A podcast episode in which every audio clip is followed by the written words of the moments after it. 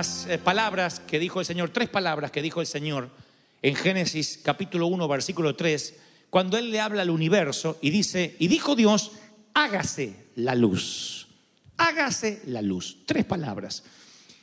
Una paráfrasis de esto sería, Dios dijo, que haya radiación electromagnética con longitudes de onda variables que viajen a una velocidad de 186.892 millas por segundo. Eso es lo que Dios dijo cuando dijo hágase la luz. Que haya mm, ondas de radio, microondas, que haya rayos X, que haya fotosíntesis, que se cree la fibra óptica, que haya cirugía por láser, que haya comunicación por satélite. Eso es todo lo que Dios dijo, que haya aviones, que podamos viajar a velocidades supersónicas comparada con nuestros antepasados. Todo eso Dios, se creó cuando Dios dijo, hágase la luz. Ahora, pregunto, si Dios pudo hacer todo eso con tres palabras, ¿de verdad tendríamos que estar preocupados? Si con solo tres palabras creó todo lo que nosotros vemos, ¿no deberíamos preocuparnos por nada? Porque Dios sigue pronunciando palabras hasta el día de hoy. Sé sano, sé libre, sé próspero, sé bendito. Y así como las palabras crean las galaxias, la prosperidad, la sanidad, la bendición se mantienen, ¿sí o no? Hasta el día de la muerte. ¿Cómo creó Dios? Con su voz. No dice que lo haya hecho con sus manos. El universo es la manera que Dios tiene para decir, mira lo que yo puedo hacer con solo tres palabras.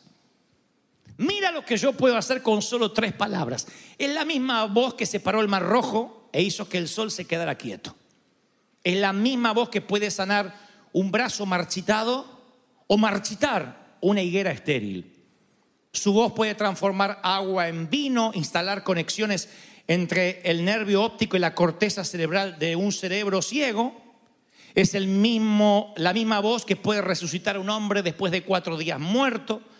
Es la misma voz que puede hablar a través de arbustos ardientes, a través de una burra, o explicarse de modo diferente a través del vientre de, un pez. Él puede hablar a través de una estrella de Belén. Su voz puede escribir inscripciones en las paredes de un palacio o cerrar la boca de leones. Él puede apagar las llamas de un horno ardiente o detener una tormenta en el mar de Galilea. Esa es su voz. La misma voz que dijo, hágase la luz. Es la misma voz que dijo, mar, aquíétate. Es la misma voz que te dice, te amo. No ha perdido su poder y el peso de lo que dice. Y cuando voy a las escrituras, yo descubro un montón de gente acá que tuvo un encuentro de tercer tipo, un encuentro fuera de lo, sensorial, con Dios de una manera extraordinaria que Dios tan solo con un susurro les cambiaba la vida. Sal de tu tierra y tu parentela. No sé si Dios se lo gritó o se lo susurró, pero el mismo Dios que dijo, libera a mi pueblo, es el mismo Dios que dijo, hágase la luz. Él no desperdicia palabras. Es quien luego nos recomendará no utilizar palabras ociosas. Es el mismo que nos dirá que nuestras palabras tienen poder, porque fuimos hechos a su imagen y semejanza. Es el mismo Dios que dice, lo que temes, lo que pronuncias te sobrevendrá. O sea, si se me voy a enfermar, me voy a enfermar, me voy a enfermar, te vas a enfermar por la fe. La fe hace que te enfermes. Si tú dices, me voy a accidentar, me voy a accidentar, te vas a accidentar. Lo que temes te sobrevendrá. Tarde o temprano, de tanto que lo confieses, te va a pasar. Yo creo que cuando uno confiesa con la boca, las cosas ocurren. Y no por humanismo, sino porque estamos hechos a imagen y semejanza del Señor. Y Dios dice, yo dije, hágase la luz. Y se generó una creación envuelta en una suerte de efecto dominó que no se termina hasta la fecha. Entonces ese mismo Dios que hizo tantos milagros registrados en las escrituras, aún fuera de las escrituras, sigue hablando y siguen ocurriendo esos milagros. El tema es que no sabemos si estamos oyendo realmente la voz de Dios o no. El que tiene oídos, oiga. Siete veces en los evangelios y siete veces en el libro de Apocalipsis, el Señor repite estas cinco palabras. ¿Por qué el Señor diría el que tiene oídos, oiga? Sería como el que dijera el que tiene boca, que coma. El que tiene estómago, que se llene. Hace falta que nos den una recomendación de lo que se supone ya sabemos usar. ¿Por qué el Señor diría el que tienes oídos, oiga? Es una exhortación. Pero el Señor está diciendo, si no logras oír, tu destino puede estar en juego. Miren, después de un periodo de seis años, los esclavos judíos Ustedes saben que, que, no eran empleados, eran esclavos. No tenían derecho a goce de sueldo. El esclavo no tenía derecho a sentarse en la mesa de su señor, no tenía derecho a vacaciones, ni a cumplir horarios. Tenía que estar a disposición 24 horas, 7 días de la semana, 365 días del año de su amo. ¿Mm? Cualquier parecido con el empleo que tiene es pura coincidencia. Los esclavos no tenían derecho a nada. Pero después de seis años, el esclavo podía ser libre pero si no quería ser libre, tenía una opción de lealtad para toda la vida. O sea, cada seis años había que liberar a los esclavos. Pero si ese esclavo, y después era vuelto a tomar esclavo por otro amo, pero si ese esclavo sentía que su amo era humanitario, la palabra de Dios dice que había un ritual que involucraba una oreja perforada. Se buscaba una puerta, un poste, y le perforaban la oreja con un punzón, y entonces el siervo se autodeclaraba siervo y esclavo para toda la vida de su amo. Algunos están diciendo, tu abuela me hago perforar la oreja. Bueno, pero a lo mejor te dejan libre, te agarra otro amo porque no tienes derecho a, la libertad total. Y ese otro amo es peor que el que conoces. Entonces cuando los esclavos decían, no, yo quiero seguir sirviéndole a usted, había una forma de marcarlo, suena ganado, así de horrible y patético y sórdido, pero esto era una ley en Israel. Entonces tú te perforabas los oídos y esa perforación significa que le pertenecías a alguien de por vida. De allí que el que tienes oídos oiga, tiene un significado muy especial para los hebreos que están escuchando. El que tiene oídos oiga significa que debes desarrollar tu oído interno de modo tal que puedas reconocer las palabras de aquel que dijo, hágase la luz y que esa sea la única voz que te dirija tu primero y tu último amo, el único y al último al que vas a servir el resto de tu vida. No te inclinarás ante otro Dios, ni servirás a otra persona, jamás, ni nada será tu prioridad, más que Él. Cuando uno escucha la voz de Dios, no escucha la voz de la religión, de los fariseos, no escucha la voz del establishment, del status quo, no escucha la voz de todo lo que el mundo va diciendo, te vas a sentir un salmón. El salmón es el único pez que nada contra la corriente. Pero aún así, siente que estás obedeciendo la voz, el instinto que Dios puso en tu corazón. Pero si no conoces a Dios, ¿cómo vas a reconocer su voz? Miren, hace muchos años yo oí por primera vez un sermón acerca de la tienda de reunión o el tabernáculo de reunión de Moisés. Moisés levanta pedido del Señor un tabernáculo, una, una suerte de tienda de adoración fuera del campamento, dice la escritura. Ahí, aislado, solo. El que quería orar tenía que salir a la tienda de reunión. Moisés levanta ese tabernáculo y en la historia, mientras que vagan por el desierto, Moisés es el protagonista de este episodio. Pero hay una escena extra al final. Algo que me llamó la atención hace muchos años dice, Moisés volvió al campamento, pero su joven ayudante, Josué, nunca salía de la tienda de reunión. El joven ayudante, ahí aparece como un ayudante, todavía no habla del general Josué. Todavía Josué no se transforma en ese soldado que llevará al ejército a conquistar Jericó. Es un joven ayudante, es un muchacho que ayuda. Yo muchas veces me pregunté por qué Dios escogió a Josué para suceder a Moisés. ¿Por qué no a Caleb? Creo que la razón es porque no aparece en la Biblia un episodio donde Caleb amara el tabernáculo de reunión como si lo amaba Josué. Josué no salía del tabernáculo de reunión, tenía el oído perforado. ¿Y saben a quiénes Dios elige siempre? A los que conocen su voz, a los que en medio de los murmullos, del griterío, de un estadio repleto, en medio de las críticas o los aplausos, nunca pierden el eje, tienen escuchando siempre el GPS de Dios por encima de las demás voces. Yo me atrevo a pensar que aquellos que conocen mejor la voz de Dios son los que han pasado más tiempo con Él. Y los que han pasado más tiempo con Él en el tabernáculo de reunión son los que Dios les puede confiar cosas grandes. Ahora pregunto, ¿de verdad reconoces la voz de Dios? ¿O a veces te confundes? Al elegir pareja te confundes. Al iniciar un negocio estás dudando, ay, no me habré metido en lío. Al firmar un contrato tiemblas toda la noche a ver si te metiste en un rollo que no vas a poder salir.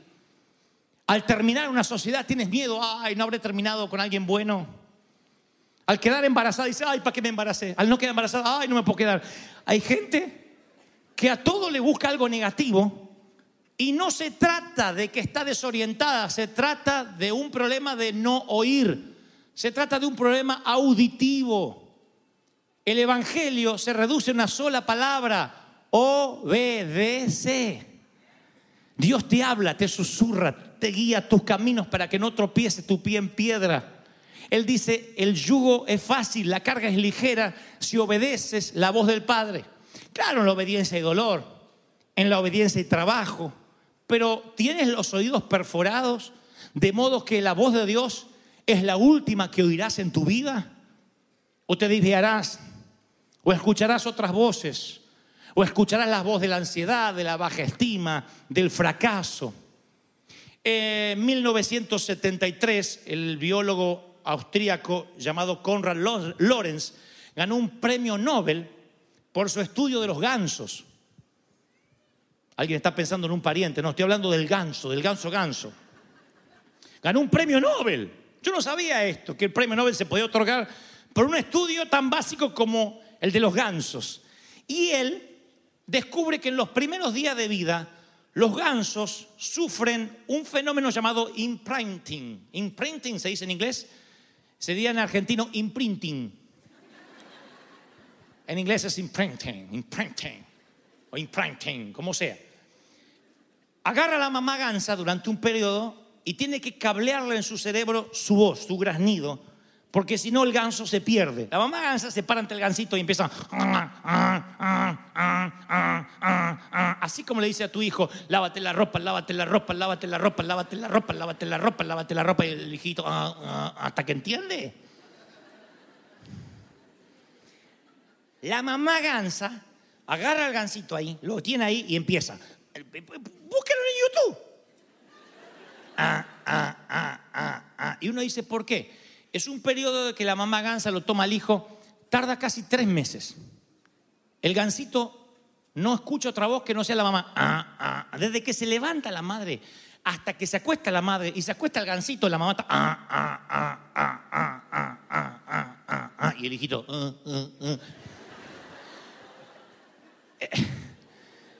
Hay madres que se sienten gansas hoy. ¿No? Y el gansito cablea en su cerebro la voz de la madre. El ganso es el único animal que no nace reconociendo la voz de la madre. Entonces la madre tiene que imprimirle, de ahí el término imprinting, imprimirle la voz, la voz, la voz, la voz, para que ese gansito no se pierda nunca. Luego de tres meses que el ganso escuchó la voz de la gansa madre, en medio de un montón de graznido de gansos, la mamá hace ah, ah, ah, ah, y el gansito hace ah, ah, ah, y va corriendo. Se la sabe de memoria. Se la imprimió acá. Bueno. Alguien podría decir, bueno, si Dios permite que la gansa haga eso con el gansito, ¿por qué los pastores no harían eso con las ovejas? Repetirnos, repetirnos, repetirnos, repetirnos. Les voy a dar dos explicaciones, la bíblica y después la, eh, científica. La bíblica. El escritor de los hebreos dice, teniendo ya que ser maestros, os es necesario que se les enseñen los primeros rudimentos de la palabra. Debiendo ya ser doctos, ser los educadores, les es necesario que todavía beban leche espiritual en lugar de alimentos sólidos. Los trata de raquíticos, de retardados espirituales. ¿Qué es un retardado espiritual? Aquel que se retrasó en su crecimiento y no por una anomalía física, sino por su desidia, perdón, desidia a, a las cosas de Dios, por su poco apego a querer crecer. Ve lo sólido, no lo quiere, quiere todavía tomar leche. Y el escritor de los hebreos se enoja y dice, inspirado por Dios, che, ya deberían crecer y todavía son como niños. Eso me da la pauta de que no somos gansos. Que hay que repetir, repetir, repetir, repetir, repetir, repetir, repetir. Si entendemos bien lo que Dios nos habla, el que tiene oídos, oiga. Cuando Jesús le dijo a los discípulos, che, tráeme el joven rico que le vamos a contar cuatro parábolas más que vi que no entendió. Cuando Jesús repitió siete, ocho veces el sermón del monte, una sola vez, y termina diciendo, el que tiene oídos, oiga. Nunca subestimó al público, nunca subestimó a la gente. ¿Por qué pensamos que somos gansos? Porque creemos que todos nosotros nacemos sin conocer la voz de Dios. Samuel va a ungir a Saúl y dice la palabra que Samuel le dice, inspirado por Dios a Saúl, he aquí mañana te revelaré todo lo que hay en tu corazón. Saúl no era ungido, nunca había caído aceite sobre él, no era un profeta, era el más pequeño de las tribus de Benjamín. Él se consideraba un don nadie, estaba buscando burras cuando esto ocurre. Y Samuel dice, Dios revelará lo que hay en tu corazón. ¿Qué me da la pauta? Que la voz de Dios está desde que nacemos, solo que la subestimamos. Pensamos que la voz de Dios es cuando viene un ganso grande y nos enseña a repetir cosas. Yo no voy a ser tu ganso.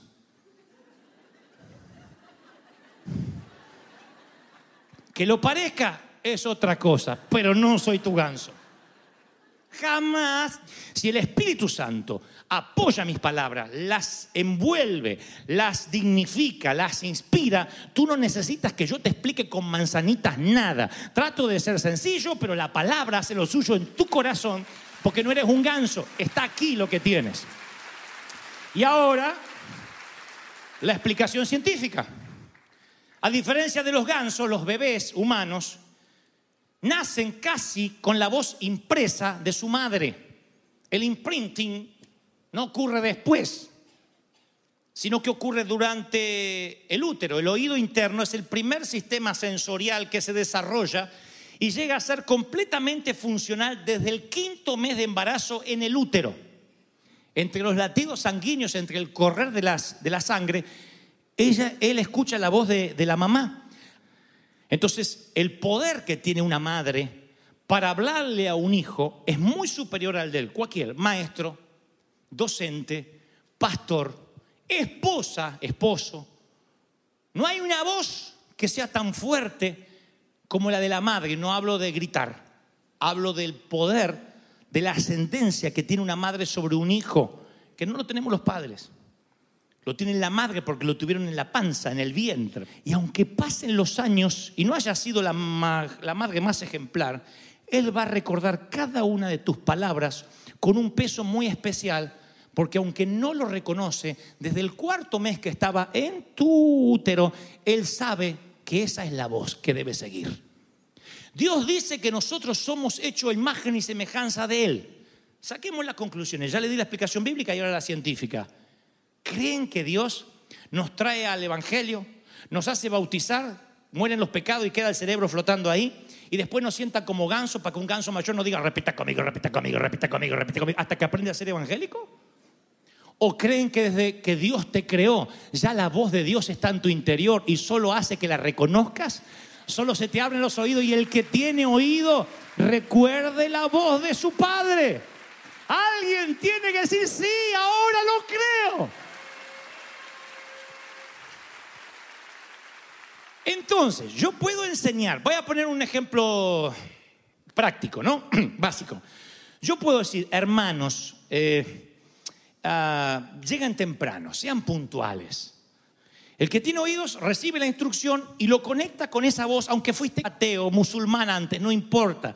Desde el vientre de tu madre hay una voz en tu interior que se conecta después con lo que el pastor te dice o con las escrituras te hablan y dices, sí, tengo que llegar puntual porque a una boda no llegaría tarde. Ya entendiste, el que tiene oídos o yo. ¿Por qué? Porque eres oveja. Las ovejas reconocen la voz de su pastor, la voz del pastor. Hay una voz que calma, hay una voz que te dirige, hay una voz que te redirecciona. Y Él es el gran pastor. El Señor dice, ¿estás oyendo mi voz? ¿Estás oyendo mi voz? ¿Hace falta que te enseñen y te repitan como ganso? No, tú eres oveja. Y si eres oveja, yo llego a la conclusión de que todos los que nosotros percibimos como problemas emocionales o espirituales, en realidad son problemas auditivos. Tienes o tenemos el imprinting incorrecto. Has ensordecido la voz de la conformidad, la voz de la crítica, la voz de la condenación y los síntomas van desde la soledad hasta la vergüenza, hasta la, hasta la ansiedad, y el Señor hablaría respecto a las metáforas del pastor una y otra vez para que entendamos que pudo habernos comparado con leones, pudo habernos comparado con burros, pudo habernos comparado con gansos. Si el Señor hubiese dicho, he aquí, ustedes son mis gansos y oyen la voz del gran ganso, yo diría, bueno, eso significa que hay que ver cómo se comporta el ganso, repetirle, repetirle, repetirle, repetirle. No, tú vienes con la voz interna en tu interior y yo te estoy revelando solo lo que había en tu corazón, lo que Dios dijo que iba a hacer contigo, lo que Dios dijo que te iba a bendecir. Esa es mi tarea. Aleluya. Invitarlos a una perforación de oreja, a un ritual sagrado esta tarde. Porque a lo mejor sientes que se te están terminando los años de servicio. Y como los esclavos que pasaban sus, primer, sus primeros seis años, tienes que decidir qué vas a hacer. Hay un momento en la vida de todo hombre y de toda mujer que debe perforarse los oídos para siempre o no dejárselos tocar. Ahí es cuando pierdes tu independencia y te dices, Señor, yo te quiero obedecer. Dios a veces me pide cosas que me asustan. No tengo precedentes en las escrituras, ni siquiera de manera contemporánea. Sin embargo, avanzo. ¿Creen que es porque soy muy audaz o tengo una cuota de valentía extra por encima tuyo o que Dios me ama más? Oh, sería antibíblico pensar eso. Yo no estoy en un nivel superior a nadie de aquí, nadie. Tengo el mismo Dios, las mismas 24 horas y los mismos 7 días de la semana. Nada más que yo hace muchos años, siendo más jovencito, me perforé los oídos y dije, Señor, te voy a obedecer, te voy a hacer caso. Y entonces lo que hago es reconocer ese imprinting que viene desde el vientre de mi madre. Palabras que te cambian la vida. Mi mamá se enfermó de cáncer. Yo, yo nací, ella estaba enferma de cáncer. Y ah, de alguna forma papá, muy alcoholizado, me hacía notar que era mi culpa. Papá me hizo sentir que el cáncer había venido, me decía él, porque se embarazó de muy grande, de un accidente. Encima yo no embaracé a mi mamá, fue él.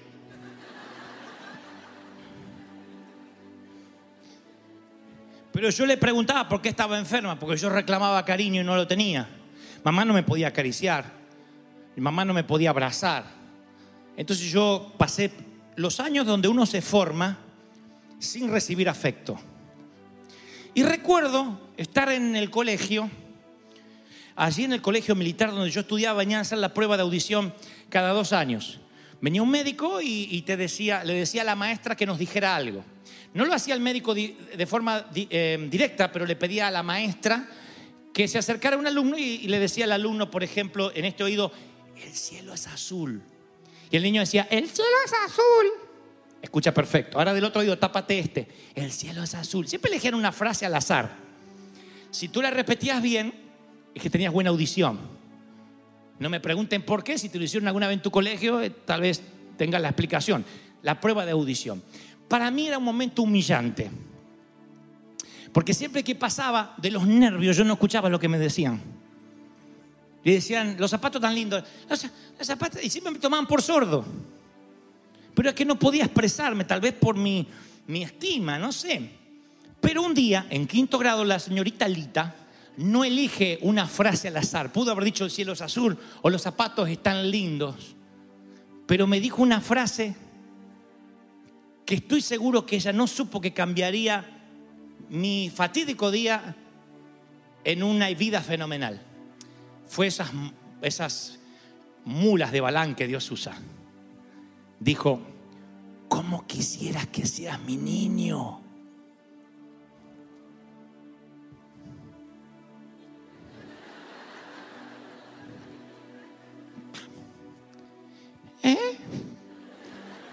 ¿Cómo quisieras que seas mi niño?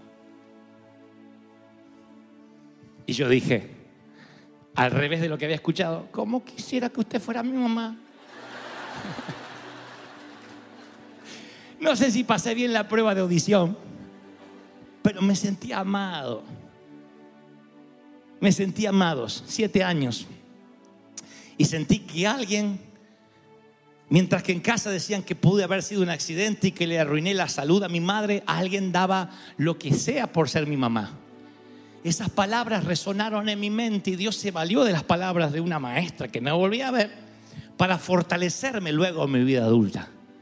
Para saber que mientras que había alguien que me presuntamente hubiese creído que yo no naciera, había otros que hubiesen dado cualquier cosa por tenerme correteando en su hogar. Esa misma voz es la que ahora empieza a escucharse fuerte desde lo profundo. Son los fonemas que surgen desde aquí. Dios hablándote de adentro. No es un ganso diciendo, repeta conmigo. No, de acá. Dios te dice, ¿cómo quisieras que sepas cuánto te amo?